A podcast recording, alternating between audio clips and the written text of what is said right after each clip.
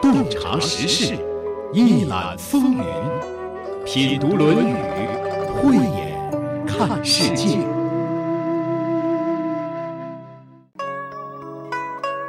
有人说，一条金鱼透过弧形的鱼缸看到了一个变形的世界，但那就是属于金鱼的真实的世界。还有人说，一个人如何看待世界是由自己的心决定的，那基于自己的经验。有一位老人眼睛不好使，特别爱听广播，广播里的信息就是他主要的信息来源。当有人试图向他传播一点从其他渠道获得的理念的时候，他是不相信的。理由很简单，因为广播里没这么说过。他没有这个经验。广播节目虽然内容丰富，可也不是包罗万象啊。我们的世界观往往就是从经验来的。那你的经验是从哪里来的呢？原生家庭、人生经历、所遇到的人、所经过的事、所看过的书。这些所经历的一切，使我们产生了对世界独特的认知，并由此影响着我们的生命轨迹，伸向远方。一开始啰嗦这一番，就是为了引出今天的节目内容。我们在《论语》节目里谈论的，当然是孔子的世界观。孔子的世界观影响了中国文化两千五百年。那他的世界观是怎样形成的？他的人生经验又来自哪里呢？今天我们要学的这句话说的就是这个事儿。这里是山东广播电视台经济广播《品读论语》，我是主持人溪水，节目嘉宾孙立福先生。孙立福先生，中国汉字智慧及古篆书法传奇人。在学习和解读国学经典文化方面颇有造诣，中国关工委公益导师，十年来进行公益讲座数百场。子曰：“述而不作，信而好古，窃比于我老彭。”这句话呢，我觉得可能读过《论语》的人都感到比较熟悉。这是孔子说自己的一句话。呃，在很多人的心目当中，孔子的面目呢，我觉得还是比较模糊的，是吧？嗯嗯嗯。啊，那“述而不作，信而好古”这一句，呃，就是常用来表述孔子特点的这么一句话，可以这样理解吗？可以，这一句话很有名了，“述而不作”。我经常会给学生讲的话，就是说“述而不作”，啊，我会发那个音。作业的作吗？哎，就是办坏事了，作业了。对我们山东话就说这个，这熊孩子又作业了啊！对呀，啊，怎么念作呢？我第一次听人作是怎么回事呢？应该通行的解释就是，我孔丘啊，呃，我作为一个老师，我所教授的都是转述、陈述其他的别人的啊一些呃智慧，而古人的智慧吧，古人的前人的。前人贤者的，跟我学的所有的这些智慧都不是我创造的。树这个字呢，最早啊只能见到金文，在国家博物馆收藏的大鱼鼎，跟行走有关。在一个大道上，人们在行走，但是行走的人在干嘛呢？他手里拿着一个斗，嗯，这个斗啊里面装的是粮食啊食物，所以这个字的本意呢，顺行。就顺着走路，引申义呢就是叙述、陈说，按照次第讲述。就是我讲述的都是前人的智慧，前人的都是有根据的。我讲的都是有根有据、有来有去，不是乱说的，叫陈述或者是叙述。不是我创造发明的，哎，不是我想出来的。对。那么我们再看这个“作”，这个“作”有甲骨文，嗯啊，也有金文。这个尤其是金文。它的本意是起头，起头那实际上也是创作的意思。哎，引申义就是创作啊，那就是说孔子说他自己，我是叙述的前人的思想，不是我起头的，不是我创作的。对，而我们刚才说的这孩子作业，闯祸的意思。嗯这个作业闯祸，恰恰用了这个作，嗯是他的本意，就是嗯他起的祸端。嗯嗯，这祸端是由他而起，嗯是叫作的作，谁作下的？起？起头的那个人嗯啊，就是作做这个事儿的人。述而不作，或者是述而不作，作但是也对呀，作不就是创作，也叫起头吗？对，按说啊，一个老师要应该用标准的语言来说的话，就应该说述而不作。孔老夫子说：“我是有根有据的转述啊，不是我乱讲的啊。是我继承的，哎，是我学习来的，以后嗯我转述给你们的，是有根有据的啊，有作者的，嗯呃，有经典可以查询的。看起来这句话是不是有点推卸责任的感觉？还有人说这是孔子的自谦，因为即使是转述前人的著作、前人的思想，他肯定也要在自己的理解的基础上。如果他不理解的话，他是嗯无法去转述的。啊、，对，有人呢就认为这是孔子的自谦。为什么这么说呢？因为他删诗书、定礼乐、赞周易、修春秋，后世被称为六经嘛。就是这些东西，前人都有典籍，但是因为有了孔子的重修、编纂、作传，才有了后世的不断流传，才有了中华文明的源远流长，还有他强大的生命力。所以呢，孔子起到了重要的承上启下的作用。所以呢，孔子的工作也是一种创造，而且是开创性的工作。当然了，我刚才说的这段话是不是就是后人的理解，是吗？不能是孔子的原意，也不是《论语》当中这句话的原意。呃，应该是的，后人的，尤其是我们现代人的，就是说，实际上这是用现代的眼光来看孔子，我觉得这种看法也是对的。孔子确实他在用他的方式来传承文明，也是一种创造。对，如果说我们呃看了这句话，感觉哎呀，孔子太自谦了，会不会有人有这种心理啊？他就是告诉大家，我讲的话是有依据的，那不是我说的。孔子在这里只是在陈述一个事实，也正因为他这么说，才显得孔子特别有底气。因为我说话是有依据的，所以我特别自信，用的都是古人的智慧。我觉得我们的现代的科技发展到今天是非常的发达的哈，对，给我们生活带来了很大的便捷。但是思想一个高峰，是不是还是应该在孔子那个时代，或者是在孔子更早的一个时代呢？你说的很正确，为什么呢？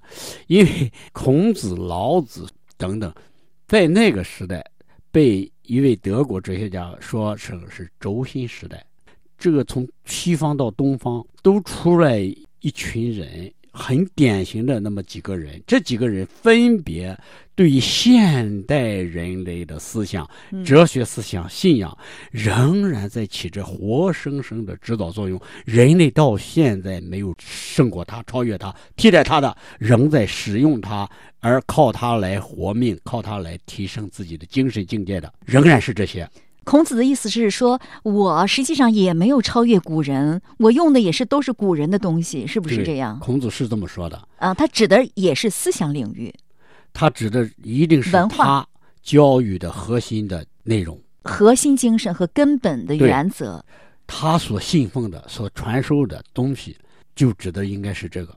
呃你看，孔子在那个时代，他都是述而不作，就是说他的思想在他之前已经达到了一个非常高的高度嗯，啊。那么我们到现现在仍然没有超越。仍然没有超越，所以我们在思想方面，我觉得古人的东西还是有着极大的学习的价值的，是吧？非常有价值。所以，徐水老师，你提的这个问题非常棒，你而且你你也给出了答案，就是我们超越不了，仍然超越不了轴心时代的这些伟大的哲人，在思想领域是超越不了的。思想、信仰、嗯精神上，所以大家不要以为过去的东西是老古董，是没有用的东西哈，都觉得特别陈旧、特别过时。可能很多人真的会这么想：孔子《论语》两千五百年前太过时了，拿到今天不合适了。所以说，向古人学习，向前人学习，对我们今人来说是一个捷径。如果能够好好学习的话，就等于站在巨人的肩膀上了，是？是的啊所以我们当代人就是在思想方面哈，应该向前人学习。应该是的。嗯，哎啊，说到这儿，按照你的这种说法，我们现在在这里讲《论语》嗯我觉得也是述而不作，或者是述而不作，信而好古，是吗？哎，完全是。就是说，我们不管在这里讲《论语》，还是您在课堂上讲《论语》或者讲其他的内容，我们都是有依据的啊。但是呢，同时也在进行一种转化，要根据当时的实际情况进行一些转化，这就是有依据的创作，而不是乱作，是吧？是的，是的。我觉得这也就是对传统文化创造性的转化。今天我们学孔子的，原来孔子也是跟别人学的。是跟他的老前辈们学的，有多老呢？近的也有几百年了，比如周公；远一点的，距离他一两千年、两三千年。夏商乃至尧舜禹的历史文化遗存，也都是他研究学习的内容。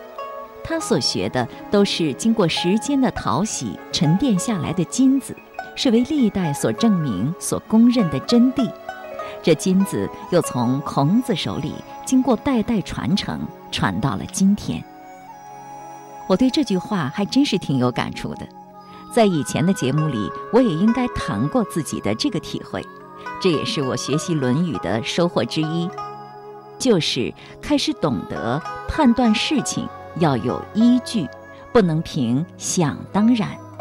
你的脑袋里得装进点儿可靠的东西，才能拍脑袋决策。否则的话，就凭你自己的以为认为，那不行，非搞错不可的。法律工作者判案子要依据法律条文，公司单位办事情也要根据政策规定。想当年我们写议论文的时候，那论据不管数字也好，例证也好，还都得找有说服力的呢。在生活中，我们会碰到各种各样的人和事。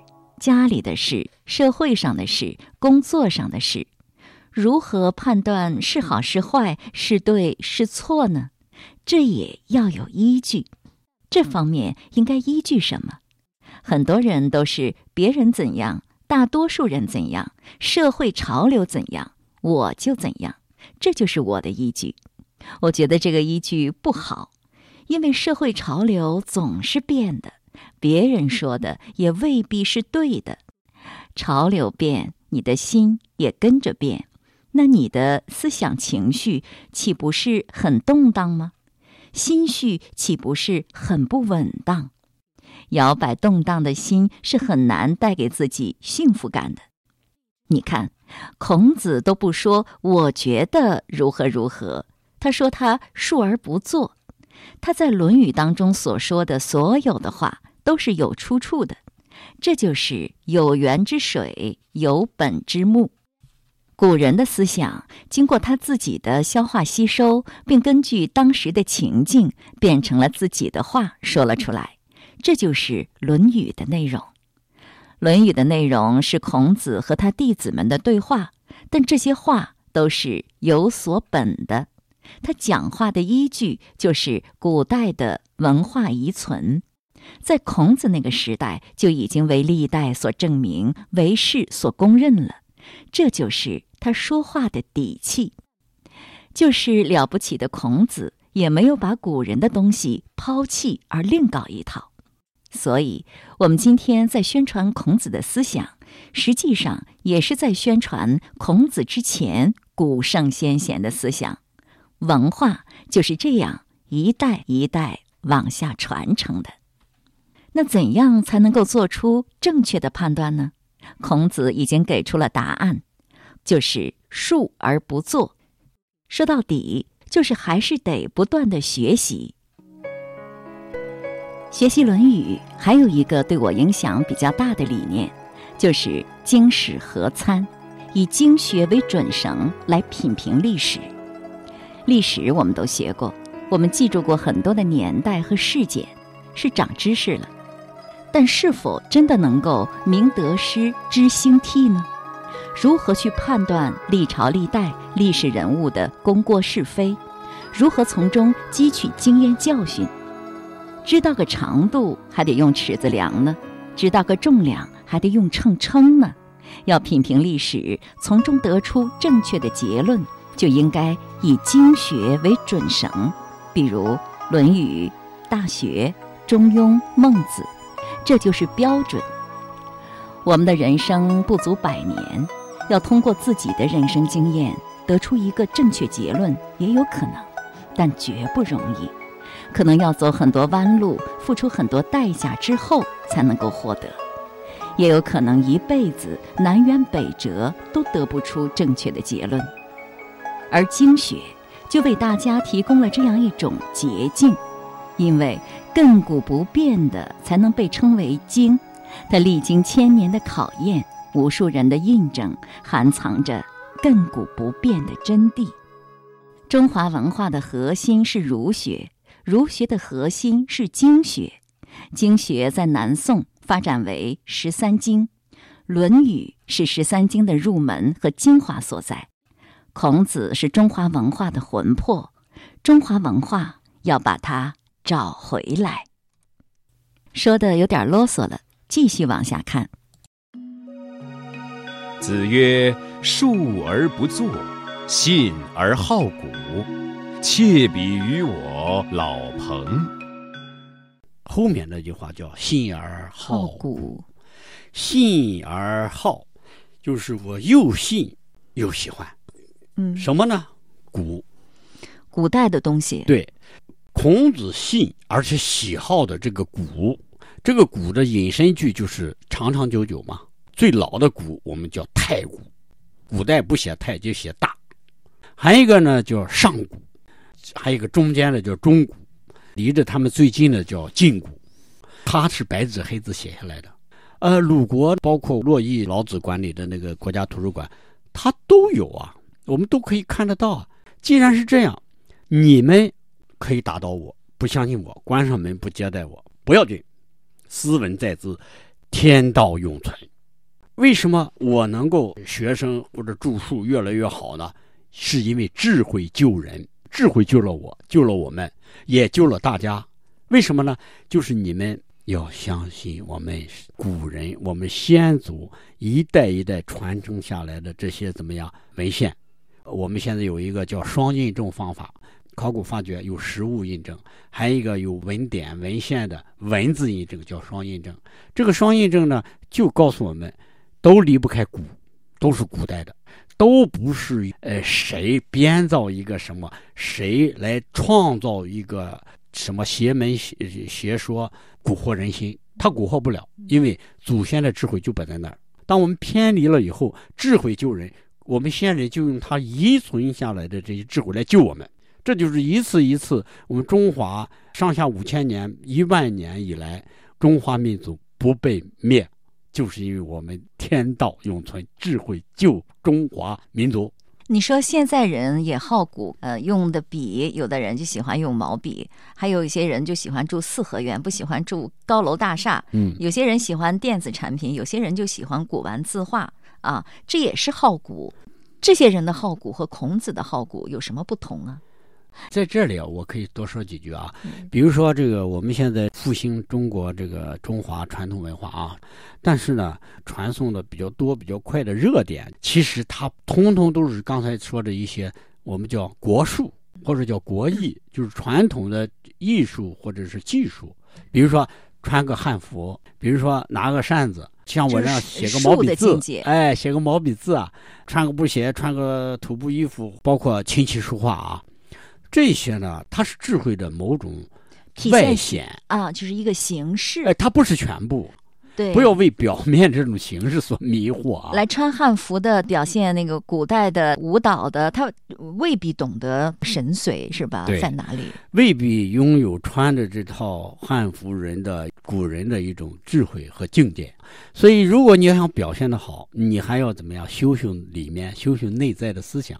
古人那种豁达，古人的那种超脱，呃，那种真正的不变的智慧。你要多学一下，如果你真的想接触的话，《论语》是最好的一个渠道。我觉得现代人确实好古的挺多，不光是我们普通人，像很多名人也是比较好古的。你像特别热门的马云，我经常就看到那个穿着中式的裤褂打太极的马云。对对对，他实际上马云传达的还是一种精神。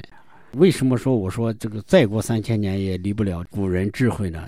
是因为每一个人生都有痛苦的经历。为什么？为他的欲望，为他的困惑，为他的痛苦而迷茫，都会经历这个。这个如果信而好的是当代，他不好古，好的是当代新兴的一些东西，比如说呃什么抖音呀、快手啊、淘宝啊这样的东西呢？我还是说，它是一种术，它是一种技术，它不是道。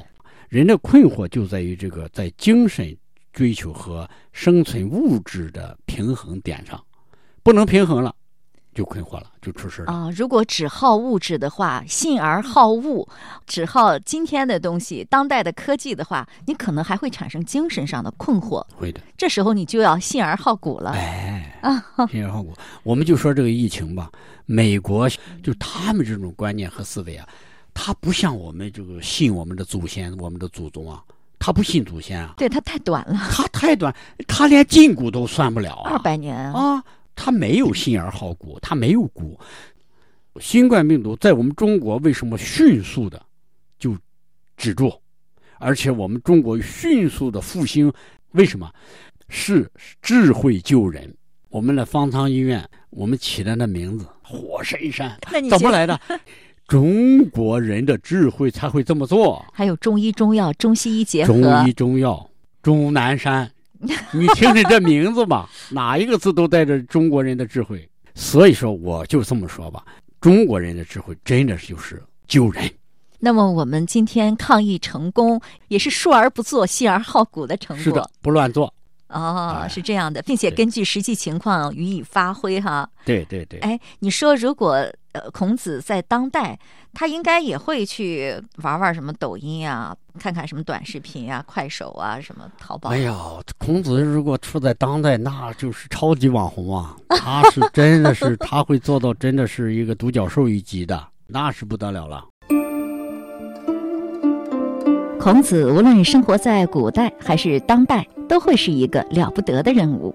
但是，即使再怎么不得了，他也不认为自己有什么发明创造，他都是跟别人学的，因为他信而好古。好古岂止孔子好古？好古的人多了去了，无论是服饰还是用品，穿个唐装，来个旗袍。弹个古琴，收藏个古玩，写个毛笔字，画个山水画，这些都算是好古吧。不过呢，好这个的还真未必就信这个，因为你首先得懂才能信啊。有个词叫“文以载道”，这些个都是形式。要是真能领略其中的内涵和精神，并融入到自己身上，那就是得了其中的道了。更多人呢，也就是玩玩吧。用孙老师的话说，就是停留在技术的层面，也就是个形式罢了。说到这儿，我就想，孔子要是生活在今天，会是什么样？我觉得孔子未必会热衷唐装汉服，他也会西装革履，他会弹古琴，也会弹钢琴，说不定还会吹萨克斯。但这一切并不妨碍他信而好古。他信而好的是内涵和精神，而不是徒有其表的那点儿小玩意儿。以前有人举过这个例子，说是要是清朝人祭孔的话，是穿汉服还是清朝服饰呢？清朝人当然不会穿汉服了，肯定是本朝服饰啊。所以穿什么衣服实在不大重要。曾经有人建议我。品读《论语》节目当中用的音乐，应该用中国乐器演奏的中国音乐。我呢，有一点儿不以为然，因为我要的是精神，是古为今用，而不是和当代格格不入的那么一个各色的东西。再打个比方，中国画、中国字也都是古代传下来的。那要是用中国画、中国字说的都是房子、车子、票子。而没有一点更高级的内容，那你说中国传统文化是不是就徒有其表了呢？对了，在民国时期有过一个遗古时代，对社会的影响还挺大的。很多专家对尧舜禹乃至夏商都存在怀疑。虽然说的是中国话，用的是中国字，但是这就是疑而反古，而不是信而好古。所以，表达的是什么，比用什么语言来表达更重要。孔子喜欢抚琴唱歌，出门办事儿的时候衣装讲究，但这些都是为了表达内容而存在的形式。如果没有相应的内容，这一切就是形式主义了。所以，中国的传统文化有可能在黄皮肤、黑眼睛、黑头发的中国人当中找到，也有可能在白皮肤、蓝眼睛、金头发的外国人中找到。这还真不是一眼能看得清楚的。不管怎么样，琴棋书画、吹拉弹唱固然这都是中华文化的组成部分，但还不在核心处。要想让文化发挥大用，需要载道，需要把中国的见地、中国的内涵装上。接下来疑点来了，从古至今颇有争议。还有一句话我就看不懂，就是妾比于我老彭。嗯，妾应该是私下里的意思是吗？私下里，私下里或我个人啊，我个人啊，私下里把我自己比作老彭。嗯，诸葛亮他是自比为管仲、乐毅，是吧？左宗棠呢自比诸葛亮、金亮，孔子自比老彭。对，有点降低身份。为什么？孔子我们现在说伟大光，就伟大、正确、光明，老他是谁呀、摆在桌面上，摆在供桌，被人供奉的。老彭是谁？他姓彭吗？所以叫老彭。彭祖啊，他实际上他是姓彭，您说这个老彭是彭祖吗？他是彭姓的始祖。您刚才说的彭姓的始祖，就是很多人印象当中的活了八百年的彭祖吗？他是颛顼的后代，就是活了八百年的那位。他不是活了八百年。老有这么个解释，就是老子和彭祖两个人。对，有这么解的。哎，但是不是？因为什么？老来子、老子都是家门老，老呢表示寿长寿嘛，也是尊称。哦在后面战国时期的一些，比如说马王堆竹简啊、上博竹书，都记载了很多的关于彭祖。他不叫老彭，叫彭祖。对呀、是啊。哎，他是一个人，你觉得老彭就是彭祖啊？就是彭祖。他是武帝颛顼的后代陆中的孩子，他被封在一个什么呢？这个方国，因现在徐州有一个铜山区嘛，大彭镇，这个地方呢，就是过去的叫方国，就是诸侯国是吗？不能叫诸侯国。方国和诸侯国那个时候没有诸侯国，诸侯国我们只能周朝以后是吧？，对周王朝的时候叫诸侯国，以前的那个叫邦国，或者叫部落。彭国是夏朝的时候封的是吧？，对，他从夏朝而起，到了商朝呢，商王武丁呢把他给灭掉了，延续了八百年。您的意思就是说彭祖是这个彭这个方国的第一任的什么呢？氏族的首领。应该是就是说，彭祖没有活八百年，他这个国家存在了八百年。所有延续继承这个方国首领都可以被称为老彭，他延续了八百年，所以被有些人误会成彭祖活了八百年。哦，是误会。彭祖实际上没活那么长时间啊。没有那那孔子在这里自比老彭，是指的老彭嘛，好古嘛，他为什么这个方国能够传八百年？他有什么本事？有什么本事啊？他那时候就是国泰民安呐，所以传了八百年。对，你说对了，有吃的有喝的，嗯，有子孙繁衍的也好，生产生活和谐美满。最关键的是他用什么？他一定有一个东西来保护着他们，是武器吗？是他们能打善战吗？一定不是。我刚才说了，天道永存，智慧救人，是他们遵循天道，拥有了智慧。哦，这个智慧让他传承了八百年。现在徐州这个地方，因为开发这个旅游嘛，他又把彭祖搬出来了。说起彭祖，很多人并不感到陌生，因为他擅长烹饪，被奉为厨师行业的始祖。他还深谙养生之道，并造福一方。徐州古称彭城，现在那里还流行着三伏天吃羊肉、喝羊汤的习俗。有道是“伏天彭城一碗汤，不用神仙开药方”。不知道这个习俗是否也来自彭祖呢？孔子好古，彭祖来自远古。想来活了七十三岁的孔子，也必通达老彭的养生之道吧。既然是孔子私下里的自比，我们在这里也就不大费笔墨了。其实彭祖文化也是颇有些意思的。如果你有兴趣，不妨自己去了解吧。今天的节目就是这样了，亲爱的朋友，感谢您的收听。